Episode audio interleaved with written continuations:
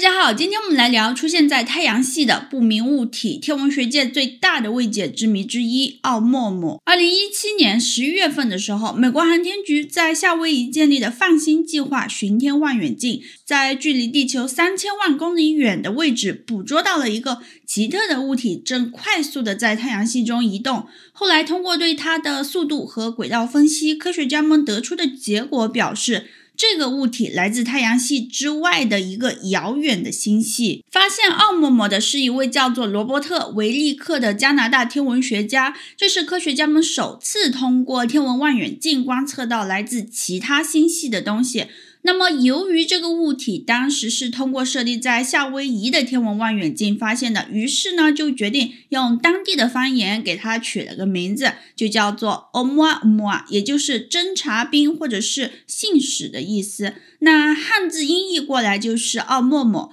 一开始啊，科学家们觉得不就是飞来了一颗速度比以往更快的小行星吗？在持续跟踪这个物体后，他们越觉得这个物体奇怪的地方太多了。第一个奇怪的地方就是它的长宽比和以往的任何小行星都不同。以前他们观察到的天体比例无一例外都是在一比三左右，可奥莫莫它的长宽比却是一比十，这是从来都没有发生过的。科学家们通过观测呢，基本上可以确定它的长度在四百米左右，宽的话是四十米，所以奥莫莫应该是类似于一个雪茄形状的飞行物体，而且它的飞行速度最快。快居然达到了八十八公里每秒。一般正常的小行星在太阳系中的移动速度是十八公里每秒。大家可能会觉得很奇怪，就是说什么叫做它最快的移动速度？这个天体的运动不应该是有规律的吗？难不成它也会像开车一样加速？还真的是这样，因为科学家们对奥陌陌的轨道进行分析的时候，就发现二零一七年九月九号这一天。奥陌陌在近日点，也就是距离太阳最近的位置，奥陌陌的飞行速度飞着飞着，从一开始的二十六公里每秒，突然加速到了八十八公里每秒，同时还搞了一个九十度的这个大转弯。就是说，那个东西本来是这样飞的，飞着飞着靠近太阳的时候拐了个大弯。所以说，如果只是靠引力的话，奥莫莫它不应该产生这样奇怪的飞行路线，除非它自身有某种方式可以进行加速和改变飞行方向。有些天文学者就说，它会不会是一颗长得比较怪异的彗星呢？起初，科学家们的确是拿出彗星独特的加速方式来解释奥莫莫的诡异移动路径。因为当彗星这种天体接近太阳时，就会因为太阳的热度蒸发掉曾经冻结在它表面的气体。这样一来，彗星的尾部呢就会产生类似火箭发动机那种向后喷射的气体，使一个物体可以得到向前推进的动力。不过，若是真的发生了这种现象的话，科学家们是可以通过他们精密的望远镜来观察这颗彗星，它是否因为自身气体的排放迹象而延伸出了一个长长的尾巴，也叫做彗尾。不过呢，这个奥陌陌它在加速的时候是完全没有展现出类似彗星气体蒸发的这种迹象，那么就说明奥陌陌它不是一颗彗星。而且啊，奥陌陌的亮度每过八小时就会产生十倍的变化，这样有规律的亮度变化曲线，它意味着这个东西非常扁平，同时它又一边移动，然后一边翻滚着。那么，有些业余的天文爱好者就推测，奥陌陌的亮度曲线有这么大的变化，会不会是因为它的表面其实覆盖着一层金属材料？那么，美国哈佛大学天文学系的主任阿维勒布，我们看着这个头衔就能想到他在这个领域里的权威性啊。那么，在二零一八年的时候，阿维勒布发表了一篇和奥陌陌有关的论文。他在这里面提到，能在星际之间移动的奥陌陌，可能不是一个自然形成的天体，而是一个从高科技仪器上脱离出来的太阳帆。然后在结论的部分呢，他还说，关于奥莫莫的另一个假设是，它有可能是被外星文明故意发送到地球附近的探测器。之后，亚利桑那州立大学的地球与空间探索专业的教授斯蒂文·德西，他在自己的研究里又提出了另外一个可能性。他推测，奥陌陌有可能是由固体氮冰块组成的星际物体，因为固体氮冰块元素在太阳附近被气化的时候，虽然呢不会产生像彗星那样的气体尾巴，但还是能给整个物体在移动的时候提供额外的加速。这就解释了为什么当天文学家们对奥陌陌进行观测时，完全无法检测到氮冰块蒸发的那个氮气。而且，天文学家们也在距离地球五十亿公里远的冥王星上观测到，那里存在着大量的氮冰，所以他们认为奥陌陌极有可能是以我们目前不了解的某种方式，从太阳系之外的某一颗类似冥王星的行星上分裂出来的庞大氮冰山，而并不是我们想象的那种在太阳系中随意游荡的外星人飞船。目前，奥陌陌正在以每秒四十公里的速度飞离太阳系，朝飞马座的方向飞去。但以这种速度，它要真正离开的话呢，还得过七千多年。那说到这里，有些人就感到困惑了。你可能会觉得奇怪，说：“诶。”不是说美国航天局 NASA 在一九七七年发射的那两个旅行者号太空探测器只花了四十年就飞出太阳系了吗？那为什么奥陌陌要几千年的时间才能离开这里呢？其实并不是这样的。一九七七年发射的这两个探测器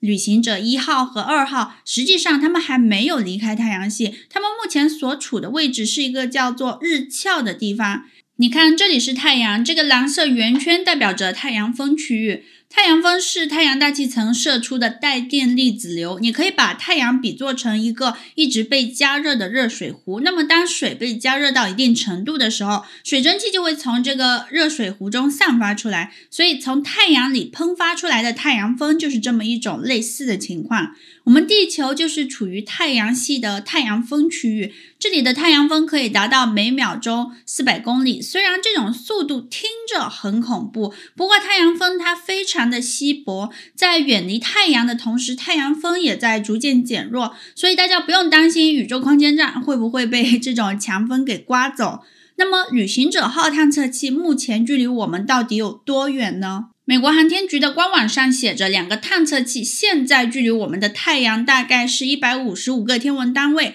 一个天文单位大概是一点五亿公里远。我们再来看这张图片，你看这个地方是奥尔特云，离开了这部分才真正的算是离开了太阳系。然而，奥尔特云和旅行者号们中间隔了九千八百多个天文单位。所以这也是为什么航天科学家们说奥陌陌想要离开太阳系还要很长的一段时间。于是呢，我们地球上的科学家就计划要在接下来的十年内研究出一个能够追赶上奥陌陌的太空探测器。为什么要追赶它呢？原因也很简单，因为地球上的科学家们肯定是非常希望可以实现能够载人的跨星系航行，去探索太阳系之外的东西。可是以现在的科技水平，想要实现这个目标，恐怕还得等上一万多年。不过，太阳系现在就有这么一个现成的物体，因此这是一个了解跨星系物体千载难逢的好机会。那么，为了搞清楚神秘天体奥陌陌它到底是个什么样的东西，二零一七年十月三十号的时候，一个叫做星际研究倡议的组织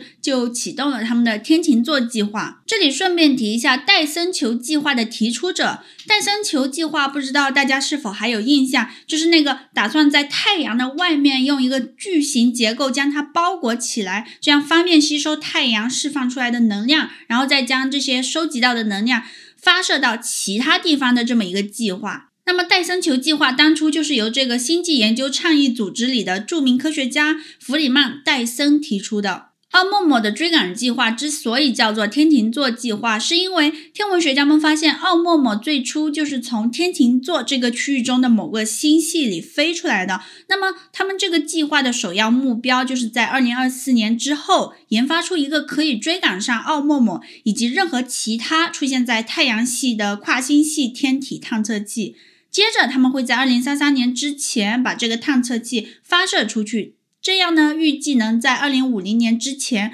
赶上这个快速逃离太阳系的奥陌陌。当然啦，这类太空探索项目都是需要投入大量资金的。如果那些顶尖的科学家们认为这个天琴座计划是可行的，我相信地球上是绝对不缺少愿意给这个计划投资的个人和私人机构。万一它要真的是个外星人飞船呢？到那时候，说不定全世界的国家都会想尽办法设计出能够捕捉奥莫莫，不让它离开的宇宙无人飞行器。而且每一次为了太空探索研发出来的科技，都会应用到我们每个人的日常生活里。你比如阿波罗计划中航天器使用的水源净化技术，如今普遍的使用在了人们日常生活用水的净化处理上。再比如，美国航天中心的电脑数据互联系统，就是今天互联网的前身。还有我们方便面中的脱水蔬菜包，这里使用的冷冻脱水蔬菜技术，也是来自航天科技。还有好多好多其他提高了我们生活质量的航天科技延伸产品，它们的诞生都是因为人们对于太空无止境的好奇和探索。所以到那时候，从奥莫莫追赶计划中发明的科技，应该也会给我们的日常生活带来很大的改善。好了，那么这期影片就这么结束了，我们下一期再见。